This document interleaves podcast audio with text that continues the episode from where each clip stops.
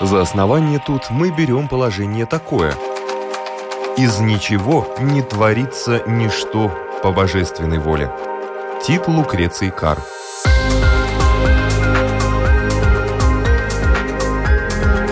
Дерзкие теории, смелые гипотезы, предположения, которые завтра могут стать аксиомами. Программа обо всем, что нас окружает. Природа вещей. На Латвийском радио 4.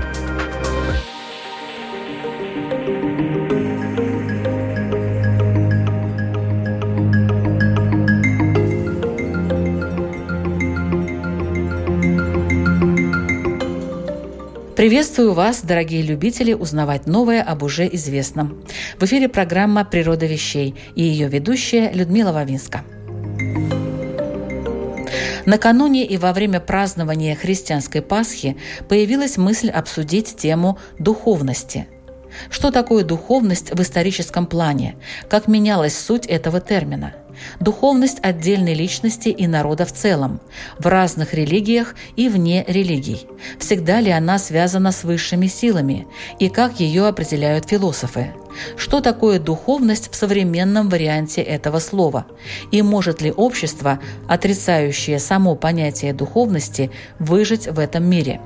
Давайте разбираться. А поможет нам в этом бывший рижанин, а ныне москвич, диакон, научный сотрудник православного Свято-Тихоновского гуманитарного университета Евгений Людько.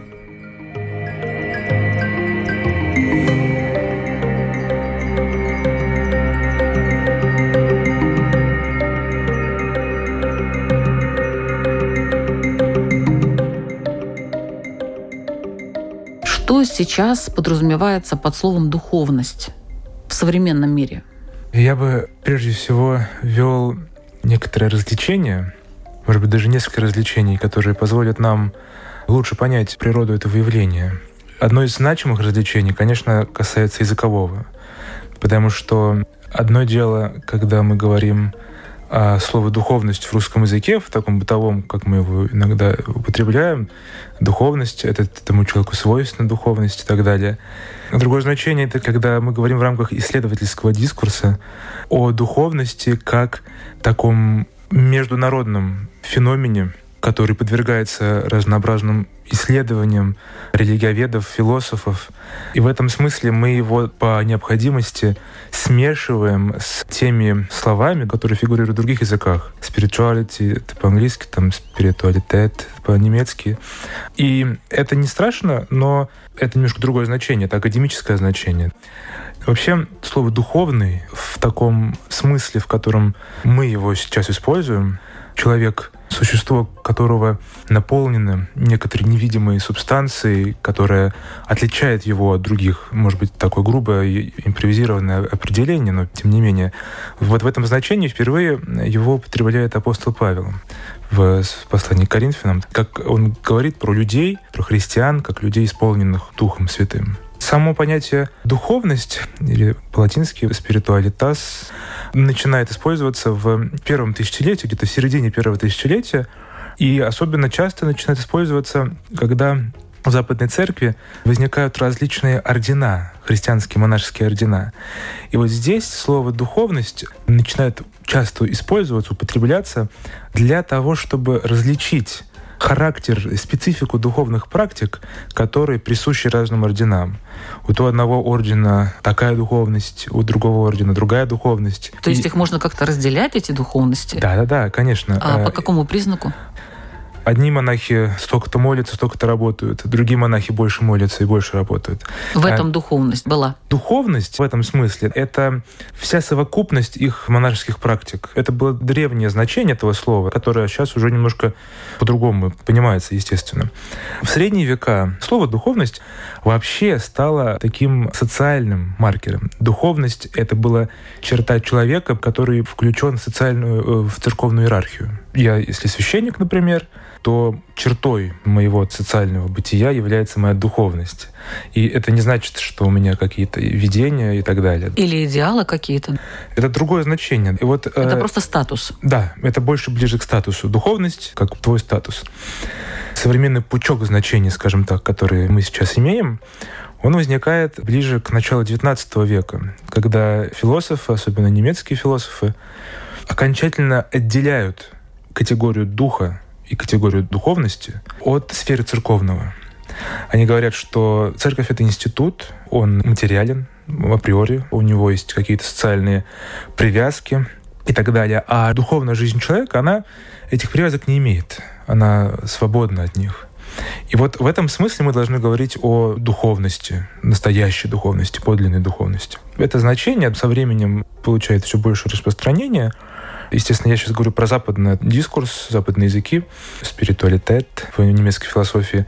И оно становится все более популярным, и со временем становится таким мейнстримовым, основным. И сейчас, наверное, таким самым ходовым определением этой духовности в таком вот секуляризованном смысле, в смысле отделенном от институциональной религии, скажем так, ну, является такое самоощущение индивида, которое позволяет ему говорить о себе и чувствовать себя как выше тех материальных оболочек, в которых он вот пребывает. Это, наверное, такое вот самое общее определение этого явления. И именно в этом смысле его изучают современные религиоведы, социологи, философы. Потому что одной из черт э, современной религиозности, конечно же, едва ли не наиболее значимой чертой современной религиозности — является ее такой индивидуальный характер. Человек сам выбирает себе конфессию, зачастую. Человек сам выбирает себе какие-то духовные практики, которые он хочет исповедовать, скажем так. И все вот это происходит в его голове, и все это так или иначе позволяет ему приближаться к этому состоянию духовности, соответственно, отрешаться от материальных проблем, забот, какой-то такой вот плотской, может быть, тяжелой жизни в повседневности. Почему-то духовность больше связана как-то с православной церковью. Я, конечно, общаюсь э, с представителями разных конфессий, но больше всего именно православие говорит о духовности. Вот что это такое? Какой-то столб э, для православия, да, на котором все зиждется? Или это просто часть, которая формально должна относиться к этой церкви? Православное богословие духовности, я бы сказал так, не разработано. Прежде чем на ваш вопрос ответить, я скажу, что сам такая вспышка употребления понятия духовность приходится на перестроечную эпоху. Конец 80-х, начало 90-х, ну, конец 80-х скорее. И это не связано с церковью.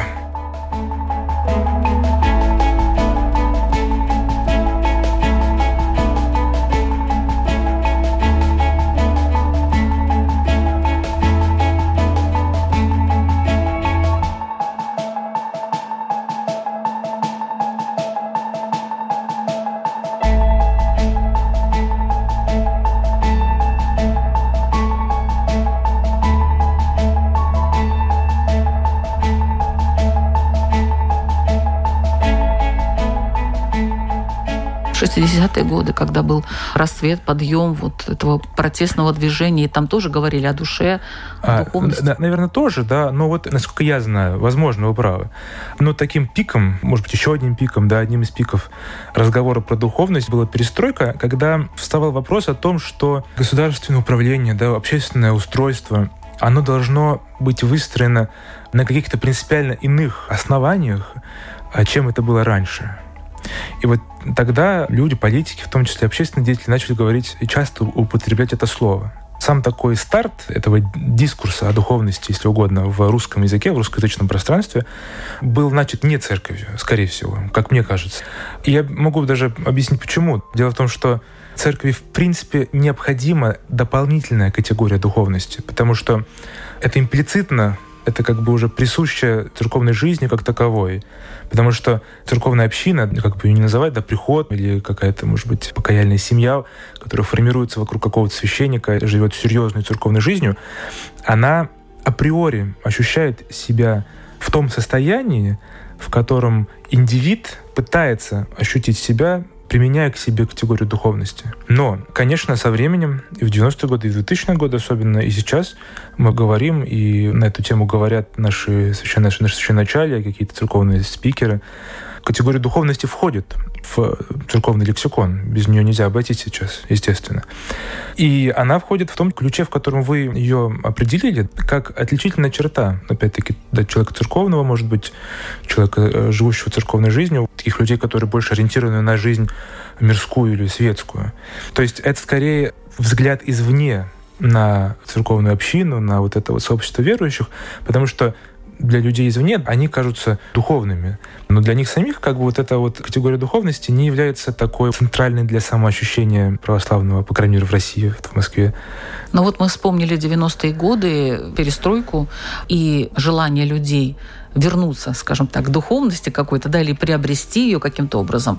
А если, скажем, не брать церковный вариант, что, кстати, может быть тоже дискутабельно, потому что все мы люди, в церкви тоже работают, служат люди, в церкви находятся люди, и множество примеров есть, когда человек вроде как он в церкви, но при этом совершенно никакой духовности в нем не чувствуется, к сожалению. Давайте определимся тогда, что это такое духовность современная современном варианте, какие-то ее отличительные признаки, чтобы наши слушатели могли понять, вообще духовные они или нет, в конце концов, да, независимо от того, какой церкви они принадлежат и принадлежат ли вообще. Религиоведы, да, и философы э, религии они определяют духовность как такое самоощущение, которое в тех или иных житейских ситуациях как бы перефокусирует вас с вещей, связанных с повседневной жизнью, с материальным там, обеспечением, достатком, какими-то, может быть, отношениями неглубокими и поверхностными, на вещи, которые где-то у вас глубоко в душе находятся, на какие-то вещи, связанные с вашим духовным состоянием, то, что так определяется, да, что с вашей верой в какой-то сверхъестественный мир, например, с действием этого сверхъестественного мира в вашей жизни. Если эти вещи человек ощущает, если он чувствует, настраивает себя и стремится быть чувствительным к этому, то тогда, наверное, с позиции современного вот этой академической науки его можно назвать духовным. В православии есть такая богословская идея, которую некогда выразил э, преподобный Серафим Саровский, о том, что цель христианской жизни — это стяжание Святого Духа. То есть смысл э, этого высказывания довольно близок к тем самым павловским стихам да, из посланий его новозаветных. Но эта мысль, может быть, здесь более точно как бы изложена. И в этом смысле она немножко отличается от того понятия духовности, о котором только что сказал. Да, вот стяжание Святого Духа — это такая вот, а, я бы даже сказал, этическая установка, которая предполагает, что всякое благо, которое делает человек, человек должен делать благо, все хорошее, что человек делает — он должен делать э, не во имя каких-то высших ценностей, не во имя даже своих близких и не во имя собственного какого-то вот такого благополучия или э, не во имя собственной духовности, скажем так, а во имя Бога. И вот если человек умеет так настроить свою жизнь, свои поступки, вот эту свою этическую перспективу, таким образом ее выстроить, то тогда вот это...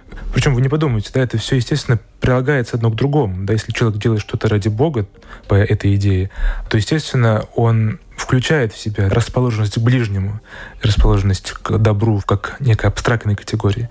Но вот если он человек, э, этот человек всегда сохраняет этот настрой, это видение конечной перспективы и конечной цели своего благого деяния или намерения, или слова, или мысли, то тогда он удостаивается такого определенного и невыразимого, неописуемого дара, который называется стяжанием, да, стяжанием Духа Святого.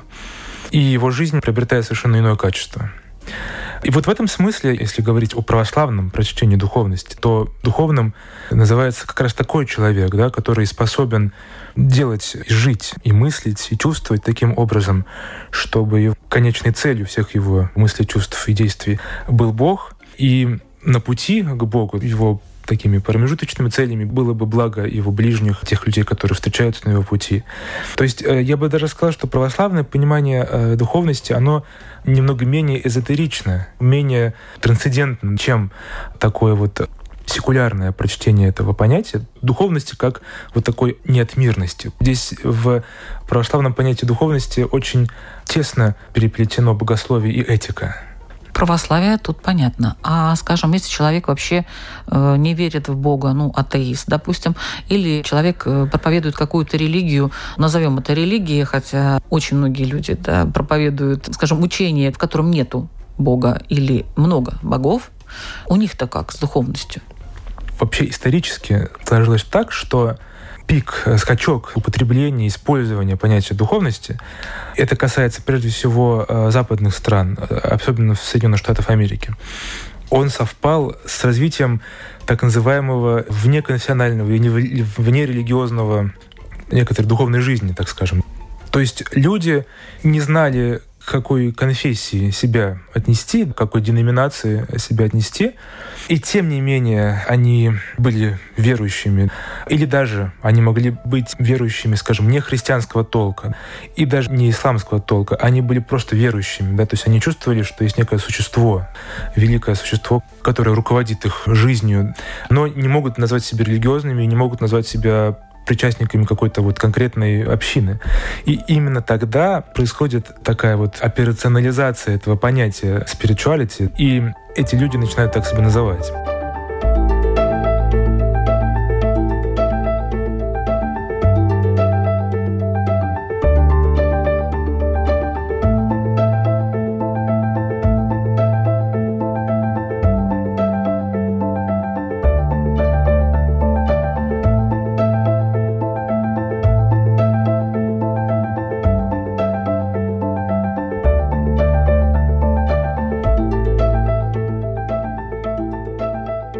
Я говорила о тех направлениях, где вообще нету Я... никаких высших сил. Ну, допустим, буддизм. Угу. Они могут быть духовными? и являются ну, конечно. Хотя не ради Бога, да, они живут, и все свои благие намерения они исполняют для того, чтобы, скажем, свою карму каким-то образом улучшить, да, ну, у них своя теория на этот счет. То есть можно обойтись, в принципе, и без Бога. Нет. И быть духовным, или нет? Конечно же, как можно лишить человека возможности и способности называть, чувствовать себя и соотносить себя с чем-то нематериальным. Это вполне естественно для человека. А с чем в таком случае нематериальным можно себя соотносить, если в его религии, допустим, нету никакого бога? Но тем не менее. Или вообще он, скажем, не верит в Бога ни в каком варианте? Здесь есть огромный выбор э, того, с чем нематериально можно себя соотнести. Вот это есть, интересно, да. расскажите. Например, можно соотнести себя с царством ценностей, как э, их назвал Иммануил Кант, известный философ. Ведь такие вещи, как добро, благородство, честность, все это вещи, которые нельзя потрогать их нельзя как-то ощутить. Они не являются частью нашего эмпирического опыта да, эмпирического вот мира, мира, познаваемого в опыте. Поэтому, конечно, когда человек отдает должное и воспитывает себя в духе этих ценностей, в духе добродетелей всевозможных, различных, которые не всегда имеют какую-то конфессиональную окраску, естественно, то это является некоторым проявлением духовности. Даже если мы как бы отсекаем изначально христианский корень этого понятия. Если мы переходим на вот этот вот дискурс современный религиоведческий и философский, даже этический, то, конечно, вот это соотнесение себя с этими нематериальными, трансцендентными категориями, тем или иным образом отрывающими нас от грешной земли. Ну, да? от всего материального, да, от добро. Что такое добро, да? Да, ну, конечно. Добро, которое можно пощупать, или добро, которое ты делаешь и получаешь удовольствие почему-то, несмотря на то, что веришь ты в это Бога какого-то или высшие силы, или не веришь. Да, конечно. И ты ощущаешь этот отрыв от земли. Но духовность это же не только, скажем, делать другим добро. Это более широкое понятие, мне кажется. Я бы даже сказал, что делать другим добро – это скорее путь к духовности, да, в этом смысле. Да, это, наверное, какое-то субъективное экзистенциональное чувство, которое человек испытывает. И он идет к нему разными путями. Кто-то через поступки хорошие, кто-то через молитву, непрестанную подчас. Кто-то через созерцание какие-то формы, да, если уже не христианские. самое интересное, что можно прийти, а можно и не прийти, даже используя эти методы. Можно молиться, молиться, и тем не менее не прийти к духовности. Правильно? Хоть, как говорят, да, лоб разобьешь, но есть что-то, что не пускает, допустим, не пускает эти молитвы вглубь души. Вот Возможно, она есть, да. конечно, но душа и духовность это все-таки вещи такие, скажем, взаимосвязанные, но не совсем равные по значимости. Человек молится, молится, молится, молится. Вот он хочет, хочет, хочет, но что-то ему не дает. То есть нет такого прямого пути. 150 раз «Отче наш» прочитаешь, все, ты духовный. Я все хочу нащупать вот этот термин. Я понимаю, конечно, что это сложно, это очень такая интимная и многогранная вещь, но хочется все-таки э, разъяснить да. людям вот суть ее. Если человек ставит перед собой целью стать духовным, то, конечно, он потерпит поражение, потому что как ну, бы... такой парадокс, да? Это парадокс, да, потому что духовность добывается только если твоей целью является Бог сам, сам по себе. Это такой парадокс, действительно, потому что это та ситуация, когда средство не может быть целью. И очень важно не перепутать средство и цель.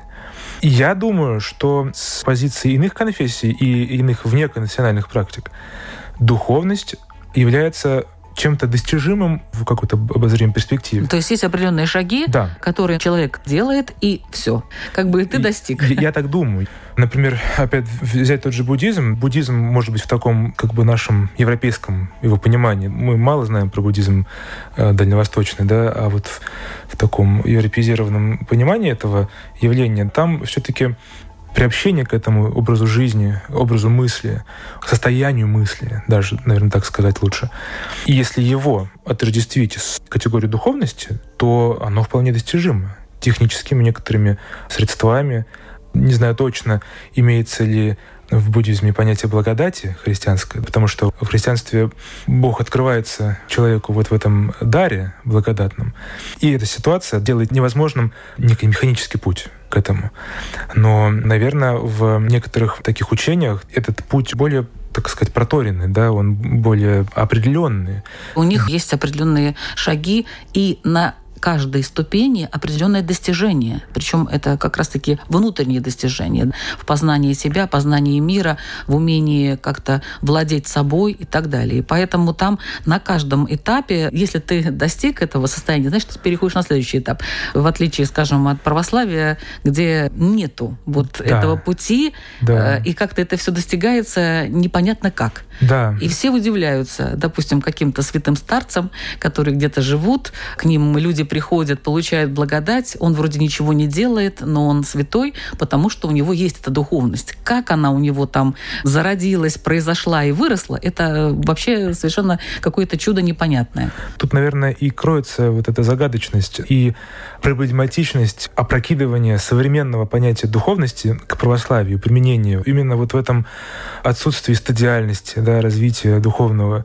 Ведь сама категория духовное развитие, она очень проблематична по применению к православию, во всяком случае. Потому что развитие — это что-то, вот имеющее стадии, имеющее конкретные объективированные какое-то выражение, какие-то вот такие параметры, а, параметры достижения, да. А Признаки, вот, ты можешь их определить. Да, а тут речь идет о в этом нахождении со Святым Духом или нет.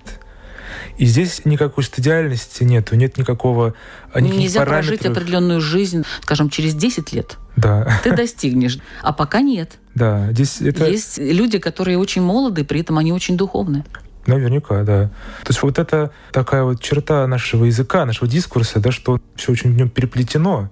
Как раз будет интересно искать истоки понятий и потом смотреть, как они плетаются друг с другом и как уже из одной секуляризованной формы потом вновь это понятие применяется к православию, к христианству и начинает знать что-то новое, как в случае вот с духовным развитием, с духовностью вообще как таковой.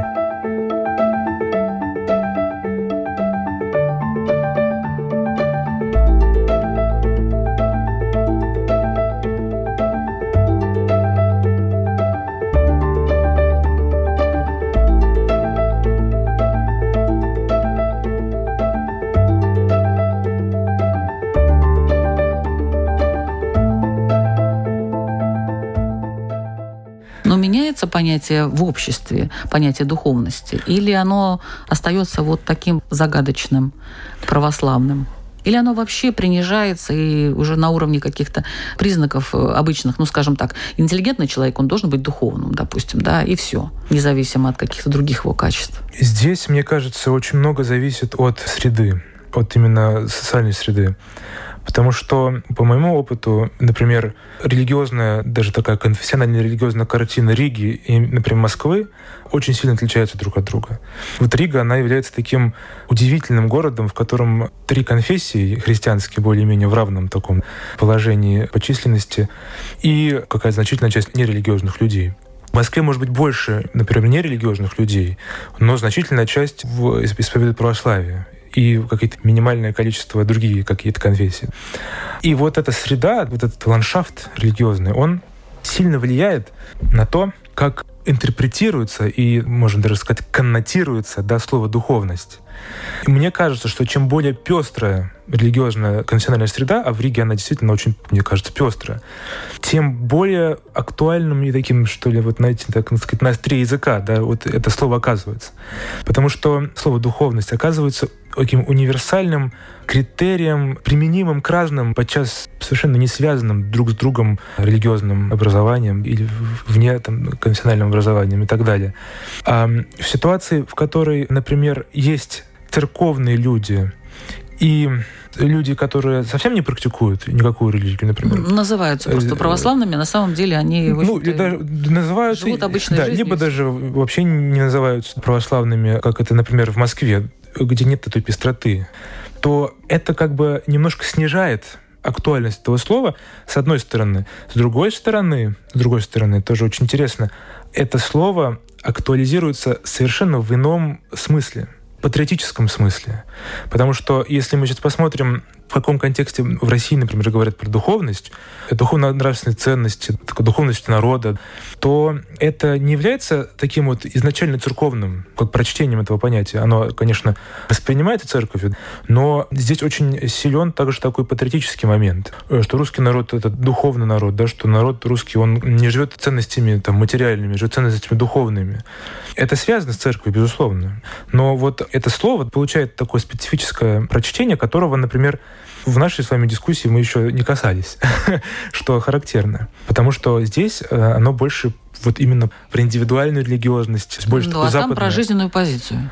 А там про... Активную, э, гражданскую позицию, да? Ну, такую вот, да, гражданско-религиозную такую позицию. И там, как кажется мне, да, вот в России духовность, духовные ценности, да, это скорее что-то объединяющее людей а не индивидуализирующее людей, как это, вот, например, э, больше там на Западе, как показывают религиозные исследования, да, что вот духовность — это что-то, что человек сам пестует в себе вот это, э, мне кажется... Больше э, такое показное, лубочное. Это уже такие оценивающие суждения, лубочное, показное. Ну, можно внутри себя быть кем угодно, но если ты патриот, как говорится, то тебе все прощается, потому что ты уже духовно, нравственно грамотный человек. Тут вопрос о том... Я э, об обществе, да, я да, не да. о православии. Я понимаю вас, да. Дело в том, что я пытаюсь говорить довольно таких объективных позиций, изучать то, как используется слово. Просто там есть такое использование. А здесь другое. Что касается того внутреннего состояния и оценки этого внутреннего состояния человека, то я бы сказал, что в России скорее используются немножко другие слова для оценки этого. Например, может быть, хороший, плохой.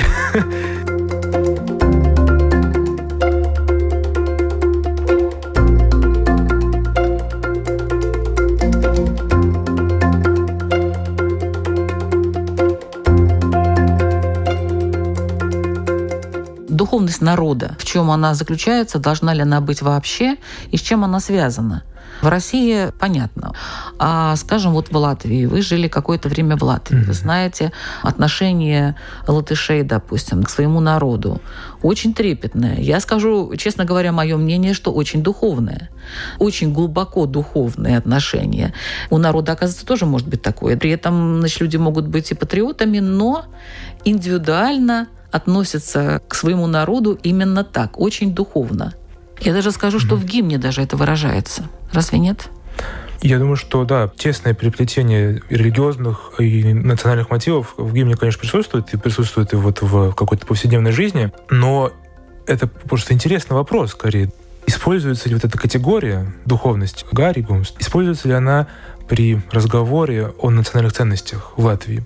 Есть ли потребность для э, людей, которые формулируют э, и формируют эту повестку патриотическую, есть ли потребность в этом слове, в этой категории?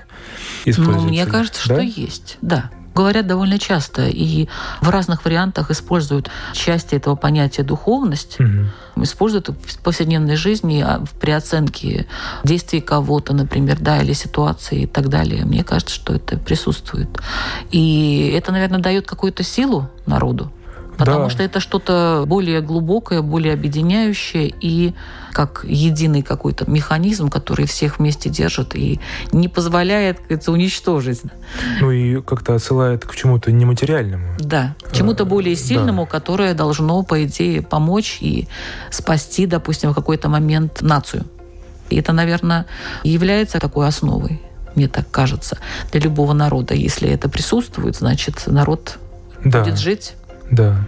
И интересно то, что в этом смысле, конечно, духовность оказывается полностью противоположной тому понятию, с которого мы начинали, как это индивидуальное некоторое чувство, которое сам ну, человек... Почему вы так думаете, что противоположно? Нет, это как mm-hmm. раз-таки внутреннее индивидуальное чувство роднит с другими людьми. Тут особый момент, как бы переключение идет с индивидуального на общее. Я бы с вами согласился здесь, потому что, опять-таки, может быть, это не совсем про наши языки славянские, балтийские, но вот в английском языке как раз-таки духовность возникала как такое слово, которое должно обособить человека от общины обособить его и подчеркнуть его вот эту индивидуальность, а, его особенность совершенно. И в этом смысле, конечно, вот мне кажется, мы с вами важную такой э, момент затронули, да, что очень сложно переносить из э, западного в наш контекст.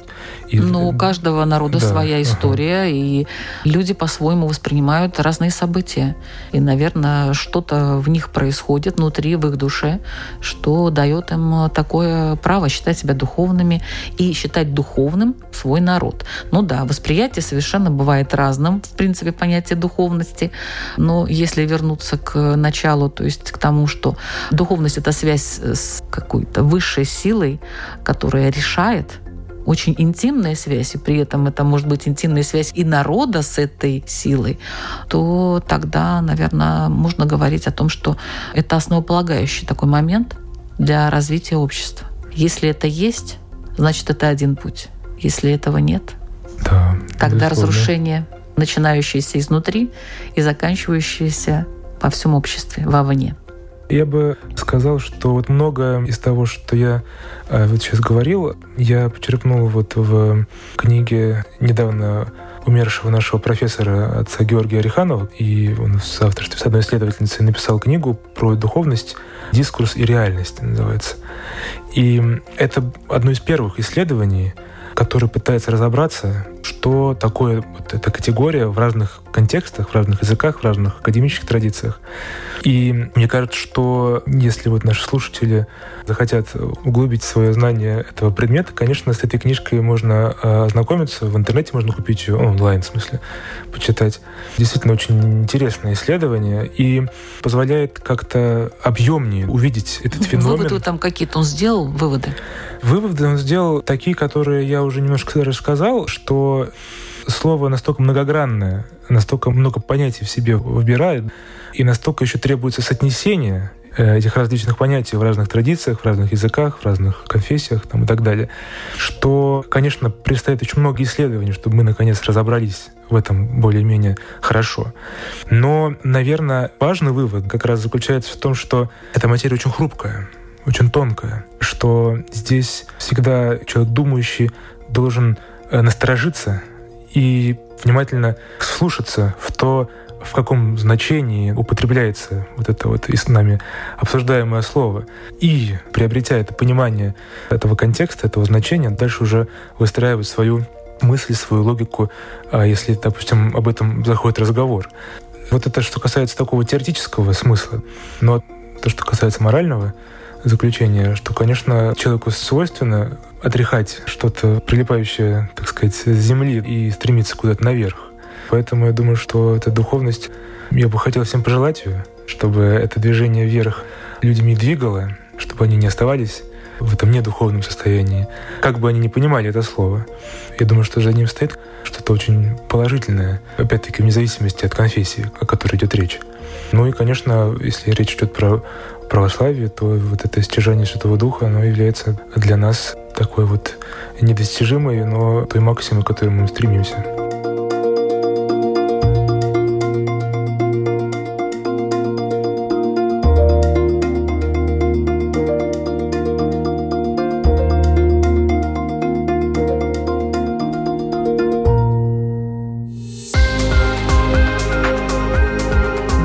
Программу «Природа вещей».